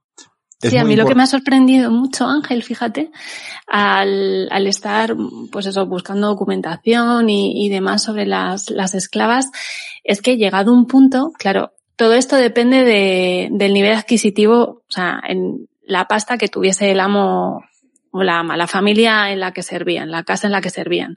Si tenía mucho dinero, la verdad es que es eh, sorprendente el nivel de especialización de, de los trabajos. O sea, a mí me, me, ha sorprendido muchísimo la variedad de tipos de esclavas que podía llegar a haber en función de cuál fuera su labor específica. Sí, sí. Claro, esto en una casa, lo que tú comentabas, en una casa más pequeña que tiene una, dos esclavas como mucho, eh, pues claro, eh, esto no pasaba así. Tenías una o dos esclavas que se dedicaban a todo lo que hiciera falta realmente. A todo, todo. Sí. La, hay que tener en cuenta una cosa también, que quizás eh, los oyentes son menos entendedores de la, de la asociación romana, y es que un hombre de bien, un hombre de, de alto estado, él iba con toga. Él iba con toga. Era su, como ahora todos los hombres cuando van a los políticos van vestidos igual con traje, ¿no? La mujer no. Entonces, uh, su estatus social lo mostraba con la mujer. Entonces, uh, todo lo que él, él, podía gastar en la mujer era lo que evidenciaba su, su, su estola. Si podía comprar una estola de seda, que era la cosa más cara del mundo en aquella época, ¿eh? es como un Tesla, para, para, que nos entendamos para los coches, ¿no? Uh, la compraba. Entonces la mujer iba con la seda y decía, ved, el dinero que tiene mi, mi, marido, que puede tirar todo este dinero en seda para comprármelo a mí. Ved todo el dinero que tiene mi marido que me ha comprado una esclava solo para hacerme peinados, que son las ornatrix, ornatriques en plural. Mirad si tiene que me ha comprado una um, un trix para que me ponga eh, un masaje o para que me ponga eh, ungüentos, ¿no? La cosmética para maquillaje. Entonces yo tengo una esclava para maquillaje. Tengo una esclava que es la umbrácula, que es la que le lleva la sombrilla para que no le dé el sol, porque la mujer romana de bien era blanca porque la mujer que trabajaba le daba el sol. Y esto era, eh, pues si trabajas es que era una, una, una mugrosa, que como dicen los americanos, ¿no? Tú, sí. Una mujer de bien es blanca porque el marido te puede mantener sin trabajar.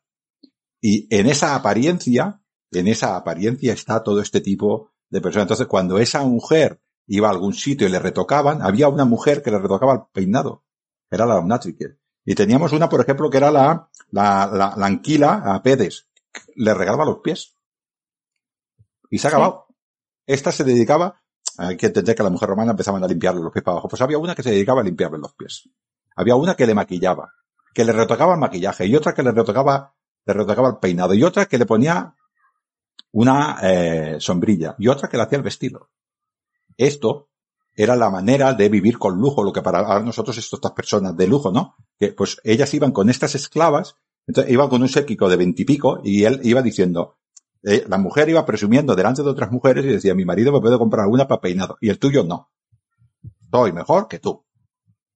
Y sí, sí, además es que se, se, las llevaban, ¿no? O sea, las, había algún, algunas esclavas pues que siempre iban con su, con su domina, con su ama, y, sí, sí. y no es que tuviesen un, un trabajo específico, o sea, simplemente, pues, para acá, para allá con ella, vamos. Pues eso, bueno. llevando la sombrilla, bueno, a ver si es su trabajo, o las abanicadoras, pero bueno, que al final, pues bueno, es más que nada, pues eso, el, el, la ostentación. Claro, toda esta, toda esta especialización de la mujer esclava, estas eran esclavas con relativamente suerte. Sí. Ah, ya te digo yo que eh, las amas tenían unas acus, acus que se llaman agujas, que las llamaban siempre encima agujas, ¿eh? Y cuando la esclava no hacía lo que tenía que hacer, se las clavaban directamente. Zasca, sí. Zasca, ¡pim! Y aquella, pues, me has tirado del pelo. Perdone señora, no me volverá a pasar. Dice, bueno, tienes otra rodilla. Ya.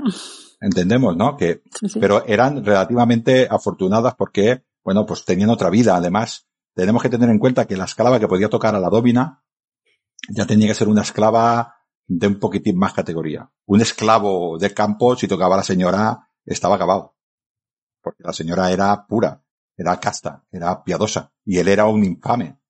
No vayamos a compararnos, ¿no? Y este, no todas las esclavas podían tocar a la, a la señora, con lo cual era, era- eran relativamente afortunadas. Casi todas estas esclavas eh, vivían con la, a ver, a ver cómo lo puedo explicar para que la gente me entienda. Vivían con la señora en tanta intimidad que podría ser como, sabiendo que la ama es el ama, eh, sería como un grupo de amigas, o sea, le compartiría todos los secretos a estas. Y a estas esclavas les pasaría lo mismo, le explicarían también eh, casi todos los secretos a según qué tipo de, de mujeres. Sí. Había otras mujeres que yo estoy por encima de tú y tú estás por debajo mío. Pero había esclavas que es que la, la mujer nacía y estaban con ella. Y, y se casaban y se iban con ellas. Y tenían hijos y estaban con ellas. La habían cuidado a ellas y cuidaban a sus hijos estas mujeres. Esta mujer era como una madre para ella. Y esta era su, su, como el hada de la Edad Media, ¿no? Esta, esta mujer, como la maestra de la Edad Media, que se lo contaba todo a la princesa, ¿no? Pues para que nos sentamos un poquitín así. También tenemos otro tipo de especialización que es por ah, trabajo doméstico, son la- las irandelas, las testiches, las, las, eh, las tejedoras, las lanipendas, la mujer lanífica en Roma era muy importante, pues para producir mucha ropa, pues poníamos esclavas y esta esclava me hacía, me hacía lana. Claro, esta mujer si hacía lana y producía, pues para la mole era, era valioso. Y si, le, Morrer, sí. y si le hacía producción, pues también, ¿no? Tenemos a, por ejemplo, la, a costureras, ¿no? Que son las arquinatrix, vaya Ujú. nombres, ¿eh? Sí. Las modistas, Westificae, Cae. ¿sabes? Y luego tenemos, por ejemplo, el lujo ya del lujo, que es una esclava para que me cuido el fuego. Hostiaria.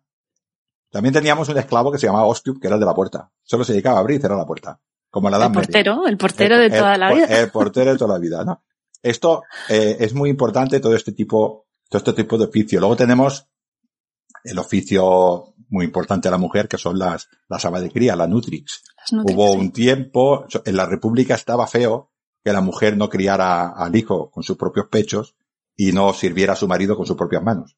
Pero esto poquito a poquito fue, fue cambiando. E- Era incluso, se- hay en lápidas que lo dice así. O sea, cuidaba a su hijo, de su, cuidaba a su hijo con su propio pecho y a su marido le daba de comer con sus propias manos. Esto era lo máximo, ¿no? Y además era lanífica, hacía ropa en casa.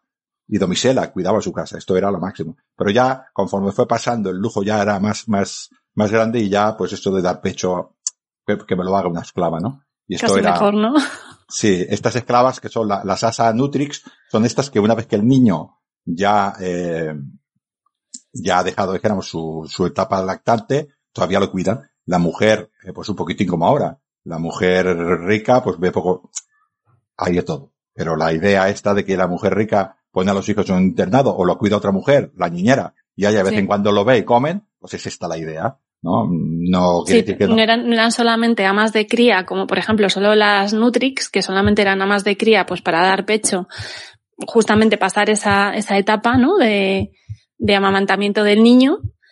Ya las Asa Nutrix ya sería más, pues tipo más niñera, más de yo me encargo de, de al final de la educación de los niños, casi. Sí, sí, sí, esta, estas Asa Nutrix, vuelvo a repetir, eh, solían ser una, unas esclavas muy afortunadas porque estaban en muchas, estamos hablando de que yo le cedo a una esclava que en principio está sometida a mis hijos, la crianza y el cuidado de mis hijos. Claro, tengo que tenerle mucha confianza y esa mujer ah, tiene que cuidar muy bien a sus hijos porque quiere ser compensada. Pero si sus hijos están contentos, tendrá una buena recompensa. Estas mujeres muchísimas veces eran eh, liberadas y solían tener tanto lazo de unión que, vuelvo a repetir, cuidaban a la hija, a la abuela, a la abuela, la hija casadera, a la puberta, en edad de casarse, que en Roma era sobre los 12 años, y cuando esta mujer se casaba, se la llevaba con ella. Impulsivamente la cuidaba ella y cuidaba a sus hijos.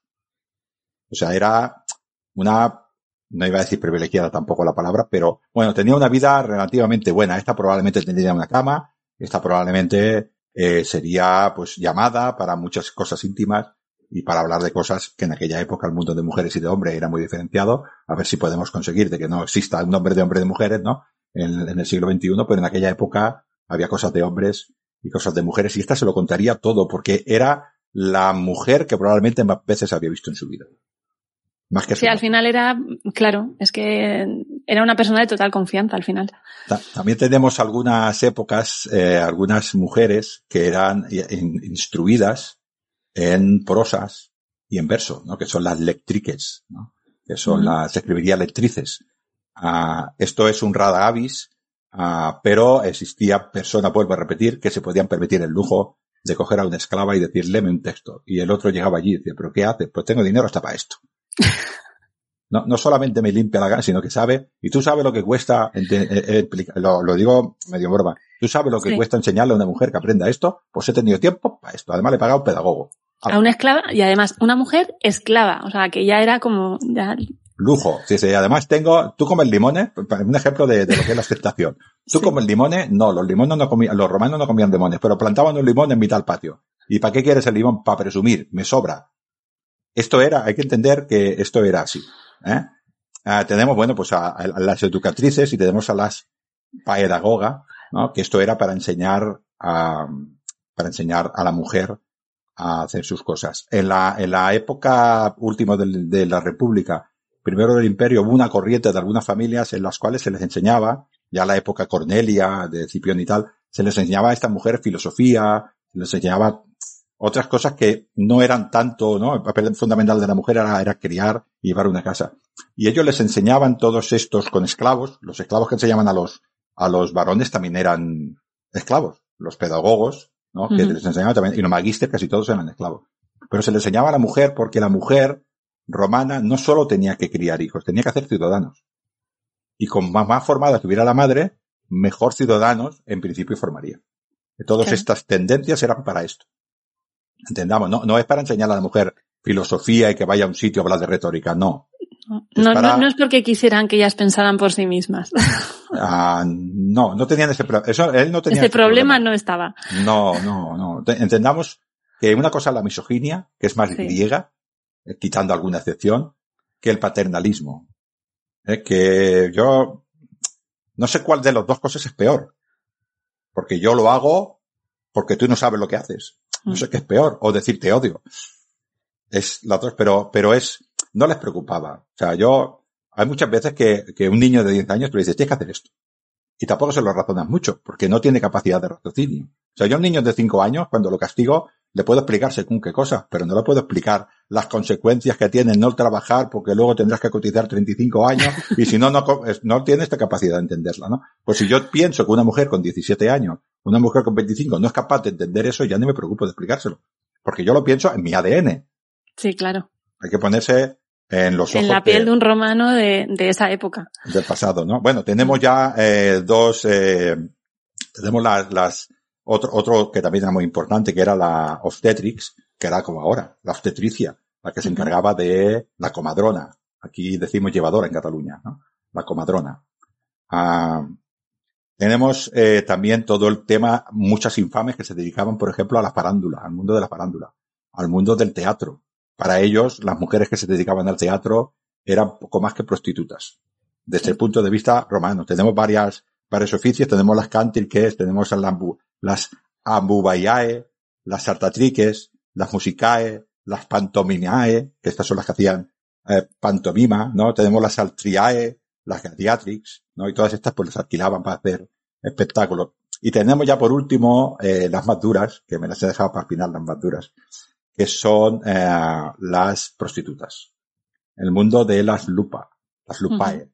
las prostitutas. Uh, era muy habitual que una mujer se tuviera que ganar la vida así, pero era más habitual que no tuviera otra opción. Desde pequeñitas te orientaban a la prostitución. Pequeñitas estoy hablando con poca edad. años, como lo con que poca hemos visto. edad, sí, sí, con poca edad, ¿no? Y estas ya iban directamente a, con hombres, ¿no? y además existía lo que se le llaman las meretrices, meretriques, se escribiría meretrices en, en, castellano, que estas eran prostitutas legales. Había prostitutas legales. No sé si lo sabías. Estaban las, lo que nosotros llamamos prostitutas, las prostitutas, las, las prostitutas eran ilegales y las meretrices eran legales, pagaban impuestos. Pagaban impuestos. O sea, tú lo primero que tenía que hacer el leno era ir al edil correspondiente y decir, yo tengo 25 prostitutas, 25 de tercios. Y pagaban impuestos las lupas, ¿eh? La prostitución, igual que la esclavitud, se consideraba un bien social para a la sociedad romana. Hablando mal y pronto, si el hombre se desahoga con una prostituta, dejará en paz a las mujeres decentes. Esto era lo que pensaban en aquella época, una auténtica aberración, pero era lo que pensaban en, en aquella época. Tenemos Sí, no tenemos que irnos tan lejos, Ángel, ¿eh? tristemente. Este tipo de razonamiento lo encontramos más en tiempos más recientes. Sí, sí. Tenemos eh, mujeres que caen en, desgracia, que se les llaman famosae. Las famosae son estas prostitutas de grandes familias, pero que se tienen que dedicar a la prostitución pues porque les, más la, les van mal la vida. Ahora, eso sí, como tienen un apellido importante, pues son más, eh, son más caras. Claro, el cupo es mayor, supongo. El cupo es mayor. Y tenemos estas esclavas que te he dicho yo antes de la mujer que permitiría que el marido le dijera, mira, yo te he dado ya cinco hijos varones y cuatro hijas. Mi misión en el mundo era a darte hijos. Yo te voy a respetar, voy a ser casta. Si tú crees que es necesario tener otro hijo, ven conmigo y hace conmigo. Pero no me toques más porque me estoy jugando la vida. Y este hombre le diría, mira, te abres una puerta por la parte de atrás del jardín y por aquí que entre la delicatae. O sea, lo que ahora sería una score. Una prostituta, pero fina. No te vayas a la cama con cualquiera. Una que sea fina, que sea buena, que sea bonita. Eh, no una querida. Que venga y, que se vaya. Y tú te desahogas y luego después de desahogarse vienes y me abrazas, que yo también te quiero mucho. Pero mm, me juego la vida. ¿No? Y luego había hombres que eso les daba igual de la mujer, luego iban con la mujer. sí, que hombres para todo. Da igual, para todo.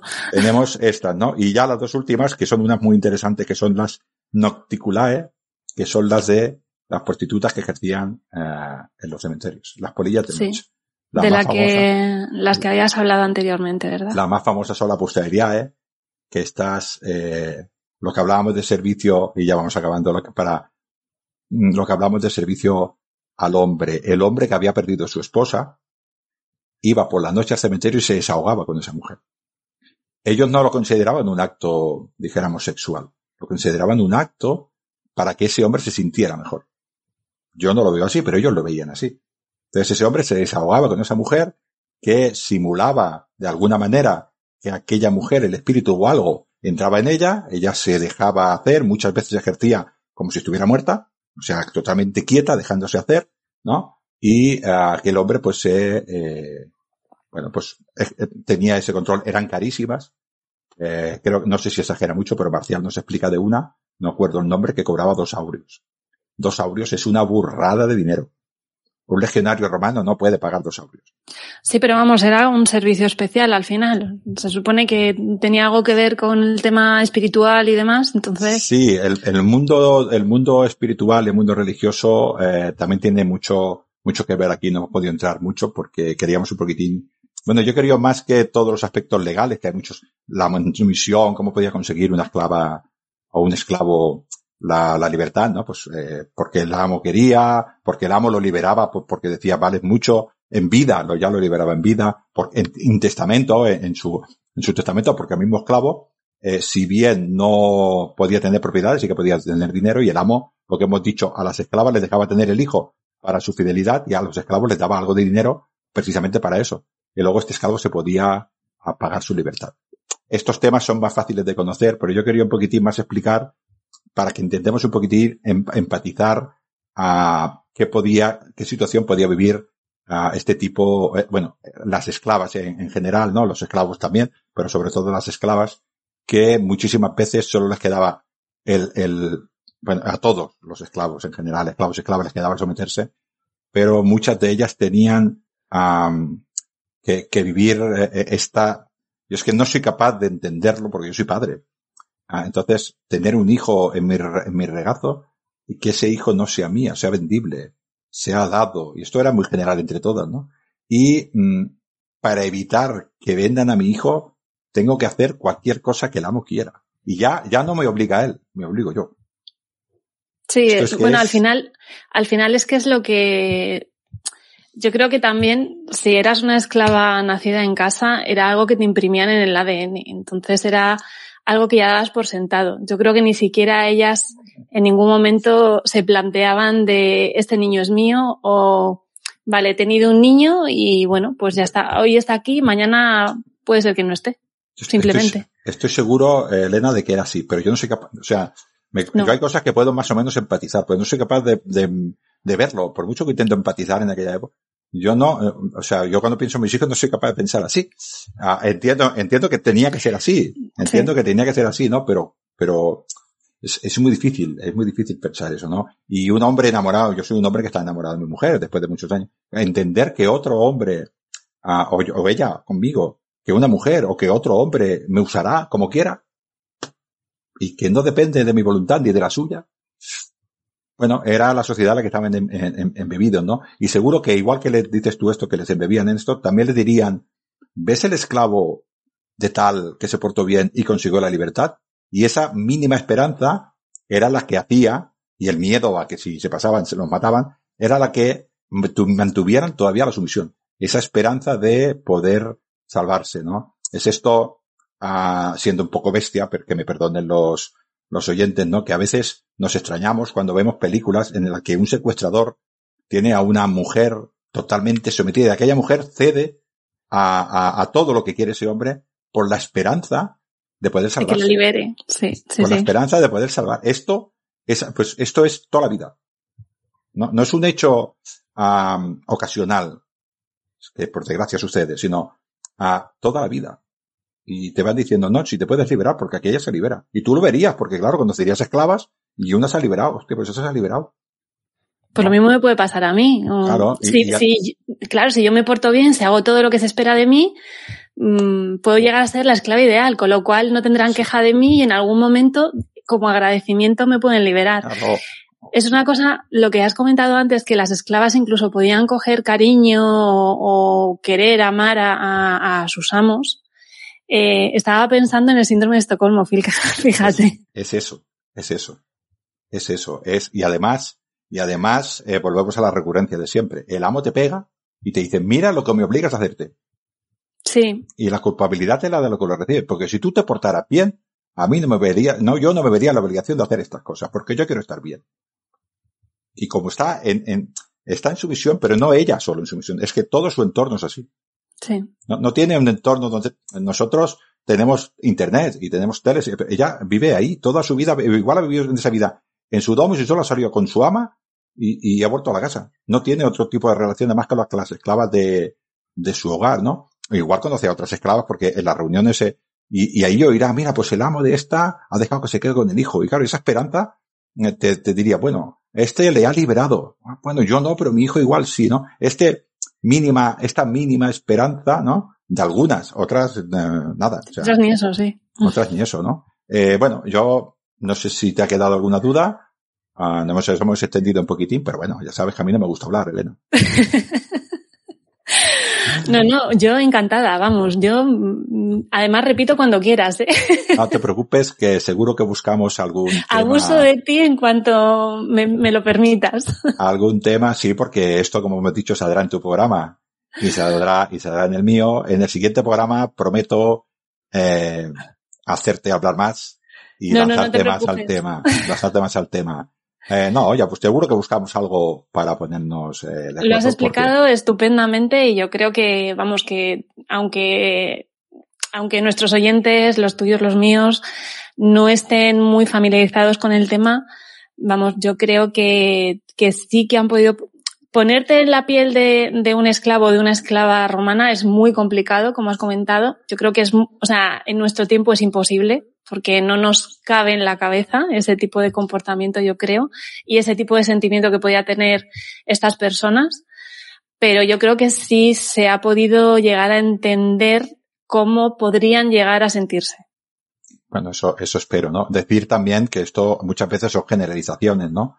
y cuando entramos en el tema particular, claro, cuando entramos en el tema particular, igual que cuando hablamos eh, de la mujer romana o del hombre romano y, y mate la historia de Roma tan larga, pues todas estas, eh, todas estas cosas eh, cambian, ¿no? Y además cada persona es un mundo, cada domus era un mundo, cada amo era un mundo, y no veía el mundo romano Catón, como Escipión el africano, ni veía el mundo trajano, igual que lo veía cómodo. Con lo cual. y, eh, es eso, a lo largo de la monarquía, la república, el imperio, pues las leyes, las condiciones, pues fueron cambiando. Pensemos, por ejemplo, que a principios de la república la mujer no tenía derecho ni a nombre, porque se consideraba que formaba parte de la gens y le ponían el nombre de la gens, el apellido Cornelia. Si tú eras de la familia Cornelia, pues te llamaban Cornelia. Y si había una Cornelia, pues Cornelia una. Mayor. Menor, mayor, y sí. Y luego ya pusieron, ya tuvieron derecho a nombre y ya tuvieron derecho a herencia. Esto también pasó con los esclavos. También se le fue reconociendo muy poquito a poquito. La sociedad romana tiene, la Roma lo que sí que tiene de bueno es esto, que fue capaz de ver problemas de la sociedad y poco a poco fue incorporando estas leyes para garantizar derechos a, a ciudadanos que no eran los ciudadanos de pleno derecho, no eran los hombres que tenían mayor dignidad, sino peregrinos extranjeros sin derecho, como ahora, que tenemos una ley de extranjería. Ah, pues a los esclavos también se les intentó proteger, y no lo mismo ser esclavo en la época de Justiniano que ser esclavo a principios de la República. Claro. Pues muchísimas gracias, Ángel. Un placer de verdad hablar contigo y, ir absorbiendo conocimiento de verdad. Sí, nos veremos en otra y ya te digo, en mi programa y en el tuyo. Muy bien, yo encantada, ya lo sabes. Muchísimas gracias. Bueno, eh, hasta otro programa. Y yo siempre me despido diciendo amigos del Mediterráneo. Sí, yo siempre suelo decir, por favor, ser felices. Me parece perfecto. Hasta luego.